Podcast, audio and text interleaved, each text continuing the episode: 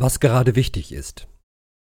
Das Kraftfahrtbundesamt hat einem Medienbericht zufolge auf Betreiben der Autoindustrie Untersuchungsberichte zum Abgasskandal geschönt. Das geht angeblich aus der Korrespondenz zwischen Amt und Herstellern hervor. Die Unterbehörde des Verkehrsministeriums habe bereits vor mehr als einem Jahr festgestellt, dass Porsche mit Abschalteinrichtungen für seine Dieselmotoren arbeitet. Umstritten aber erfolgreich ist die Documenta in Kassel in ihre zweite Halbzeit gestartet.